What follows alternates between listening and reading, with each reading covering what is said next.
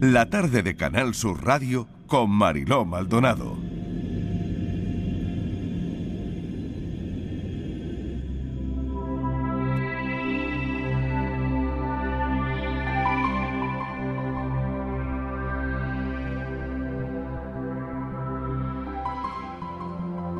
Teníamos muchas ganas de charlar con Juan García desde el momento en que cruza el umbral de la NASA. Seguro que se sumerge en un mundo donde los sueños se mezclan con la ciencia, con la innovación. Fíjense qué alucinante para un chico tan joven poder descifrar los misterios del cosmos, que no es otra cosa, ¿no? Al fin y al cabo, que ese es su trabajo. Su mente brillante se ha convertido en un activo muy importante para los proyectos en los que siempre se ha involucrado. Cada día seguro que se enfrenta a nuevos retos, desde diseñar sistemas espaciales avanzados hasta contribuir a misiones cruciales para, para entender eso, nuestro sitio en el universo. Es un joven prodigio no solo es ingeniero aeroespacial talentoso, sino, pues eso, seguramente que un soñador incansable. Su historia es una sinfonía de logros, de curiosidad, que por supuesto la tiene, y de perseverancia. Desde que empezó en la universidad, muy muy joven, que lo hemos dicho hace un momento, con 16 años, hasta los laboratorios de investigación, Seguro que su viaje es un recordatorio inspirador de que ser joven no es un obstáculo de nada, sino todo lo contrario, un poderoso catalizador para conseguir lo que uno se propone. Es de Linares y se llama Juan García y está fichado por la NASA, 22 años, ingeniero aeroespacial, trabaja en la Jet Propulsion Laboratory de California, desarrollando un software que simula misiones espaciales. Juan, bienvenido, gracias por acompañarnos. Muchas gracias. madre mía, gracias por la introducción. No sé si me merezco la mitad de los cumplidos. Yo creo que te lo mereces todo y más. bueno, ¿cómo se siente uno? Eh, porque, mm, no sé, queríamos mm, conocer tus emociones, ¿no?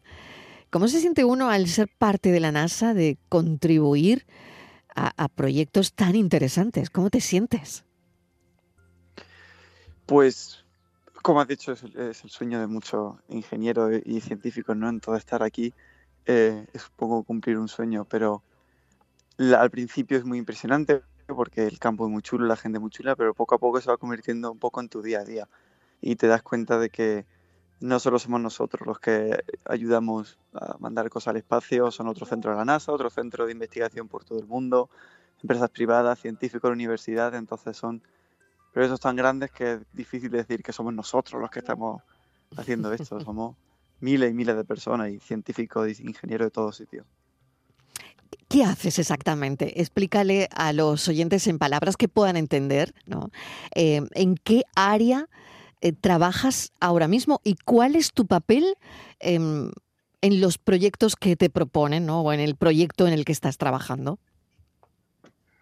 Eh, pues yo soy desarrollador de software para una herramienta que tenemos aquí en JPL que se usa para simular misiones espaciales. Entonces, eh, para diseñarlas es muy complicado montar un sistema físico porque es muy caro, tienes que testearlo, pero si consigues hacer como un modelo por ordenador, puedes resolver muchas preguntas como cuánto voy a pesar, cuánto me va a costar esto, cuánta energía voy a necesitar aquí. Entonces, básicamente, eh, científicos, ingenieros con muy buena idea vienen a nosotros, nos dicen, oye, necesitamos que nos modeléis esto y nosotros somos los que vamos y hacemos los modelos por ordenador para responder esas preguntas.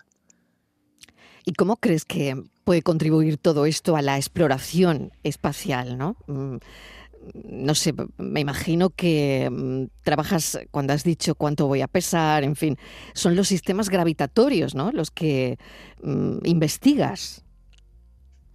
Bueno, son sistemas de, todos tipos. Nosotros en JPL nos especializamos en la exploración robótica. Eh, entonces, nosotros llevamos el tema rovers o sondas que no tienen ningún humano. Y tenemos proyectos, pero de todo tipo. Hay un robot que parece como una serpiente que se llama Eos, otro misiones que son como globos aerostáticos para Venus, en Marte pues obviamente queremos mandar los rovers, tenemos misiones muy chulas a un asteroide que se llama Psyche, que se lanzó hace poco, entonces cualquier perfil de misión que se te ocurra, si no tiene humanos, probablemente esté muy interesado en hacerla. ¿Desde cuándo te suena a ti la NASA? Juan García, en tu cabeza. A ver, eh, sobre todo porque ya sabemos que con 16 años estabas ya inmerso en estudios universitarios, ¿no? Yo no sé cómo, cómo ha sido tu experiencia em, en la universidad eh, a una edad tan temprana. Punto número uno, esto me encantaría saberlo, ¿no? Y, también, bueno, eso de la NASA, eh, ¿desde cuándo te sonaba a ti? Pues la universidad, la verdad que fue bastante normal para mí. Era joven, siempre era como lo primero que la gente se fijaba. Además tengo cara de niño, lo cual no ayuda. Eh, pero bueno, al final, cuando pasas el primer, la barrera y la gente ve que pues eres una persona normal, pasa que es un poco más joven, pues tuve una experiencia universitaria bastante normal, yo creo. Eh, y luego lo de la NASA, pues no lo sé. En toda mi vida todo el mundo sabe lo que es la NASA, desde que es pequeño. Eh, pero nunca creí que fuese un lugar para mí. Creía que era algo que los americanos hacían o que gente mucho más inteligente que yo eh, hacía. Pero poco a poco lo que te vas dando cuenta es que la gente que está trabajando en puestos tan increíbles como he tenido la suerte de caer, no es que sea especialmente inteligente, todo el mundo es muy brillante de cierta manera, pero no sé, no todo el mundo es Sheldon Cooper, ¿no? Que es como la referencia que todo el mundo tiene. Son mm. gente normal, que es buena en su trabajo, pasa que su trabajo resulta que es diseñar misiones espaciales. Y es un poco lo que me siento, que al final creía que era imposible hasta que me di cuenta que era posible, lo intenté y tuve la suerte de que me lo diesen. Así de sencillo, Juan. Bueno, así de eh, sencillo suena, así de sencillo suena. que no quiere decir que lo sea, ¿no? Bueno, eh, yo lo que digo a la gente es que cuando me dicen, ay, ¿cómo, ¿cómo, lo haría? ¿Cómo llegaría yo ahí? Es que, que lo intenten, porque muchas veces no, no mandamos ese correo, no preguntamos a alguien porque no queremos molestar, porque creemos que es imposible, porque cómo podría yo estar ahí.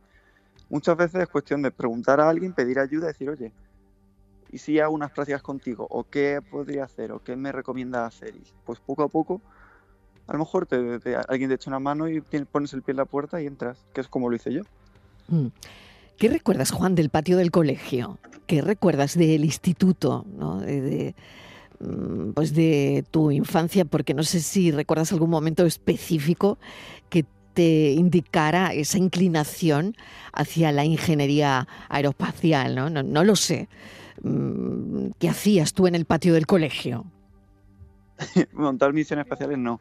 Eh, creo que mi, familia siempre pensó que yo iba a ser ingeniero porque era de los que montaba y desmontaba cosas. Pero en general es que me gusta las mates, la física, lo, como hacer un puzzle en la cabeza. Y se me da fatal todo lo que es la, lengua, se me da fatal la salud, me mareo con la sangre. Así que era un poco la ingeniería lo que me quedaba. Y luego cuando estaba en pues, final de la ESO, principio de bachillerato, fui al Parque de la Ciencia de Valencia y tenía una exposición sobre satélites y yo creo que ahí fue cuando, cuando me enamoré, cuando algo el cerebro me cambió y dije, jo, qué chulo, y si yo pudiese contribuir a esto. Y, a partir de ese día, fíjate, ¿eh? a partir de ese día, em, trabajar y luchar por ello, yo lo decía, ¿no? Em, hay, hay un momento, es verdad, que salta un clic, ¿no? Y a ti, pues nos lo acaba de contar, fue en Valencia, ¿no? En y, a partir de ese momento, eh, trabajas enfocado en esto, ¿no? En conseguir, eh, si algún día, como has dicho, yo pudiera llegar ahí, ¿no? Sí, mi, bueno, mi objetivo no era la NASA, me parecía, me parecía imposible, pero yo quería contribuir de alguna manera a, a la exploración espacial. Si fuese a nivel europeo, incluso en compañías privadas, pues yo quería ver que era mi opción en el momento. Y un poco lo de mi experiencia en Valencia es un poco por lo que creo que es tan importante, eh, pues no solo los museos, sino en general eh, ir a la escuela y que, los niños tengan contacto con este tipo de cosas eh, desde muy pronto y que lo vean que es posible y que vean todo lo que se hace porque no sabes cuándo le vas a causar el clic a alguien que le, que le inspire a llegar Qué importante es lo que e, es lo que dices ahora mismo, Juan. Eh, qué importante es lo que dices. nunca sabes, fíjate la importancia, ¿no? La importancia de un claro, de, un buen maestro, del instituto, de, docentes que, sepan entenderte. Y, no lo sé si, bueno, las altas capacidades a menudo se manifiestan desde una edad muy temprana. Yo no sé si tú recuerdas algún momento específico de tu infancia que, que te indique, mm, pues eso, ¿no? Que eras una persona con, con una sobrada inteligencia. Pues la verdad que no, no mucho. O sea, yo tuve una infancia bastante normal. Eh, he tenido una vida bastante normal, cosa que me ha llevado donde me ha llevado. Eh, me la detectaron las altas capacidades en el instituto. Tuve un, orientador, Antonio Piñar, que era muy bueno en su trabajo y nos lo detectó a mí y a otros compañeros. Eh, y hasta entonces, pues era un chico inteligente, tenía buenas notas, pero no sé, en general lleva una vida normal. Es curioso, ¿no? Juan, pues no sé, mira, las amistades son una parte fundamental de la infancia. Eh, no sé a quién recuerdas y, sobre todo, mm, bueno, no sé si te has encontrado con algún compañero que diga, caramba, Juan, ¿dónde has llegado? Eh? Pues sí, eso es algo es muy curioso porque tienes estos amigos en el, instituto, en el colegio, luego te vas a la universidad, un poco te separas, es un poco lo natural. Eh, pero ahora como se ha montado todo este follón, que en parte es culpa vuestra, de los medios que queréis entrevistarme, eh, pues he empezado a salir, Juanma Moreno me pone un tuit y ahora todo el mundo va a escribir. lo he leído. qué guay, qué orgullo.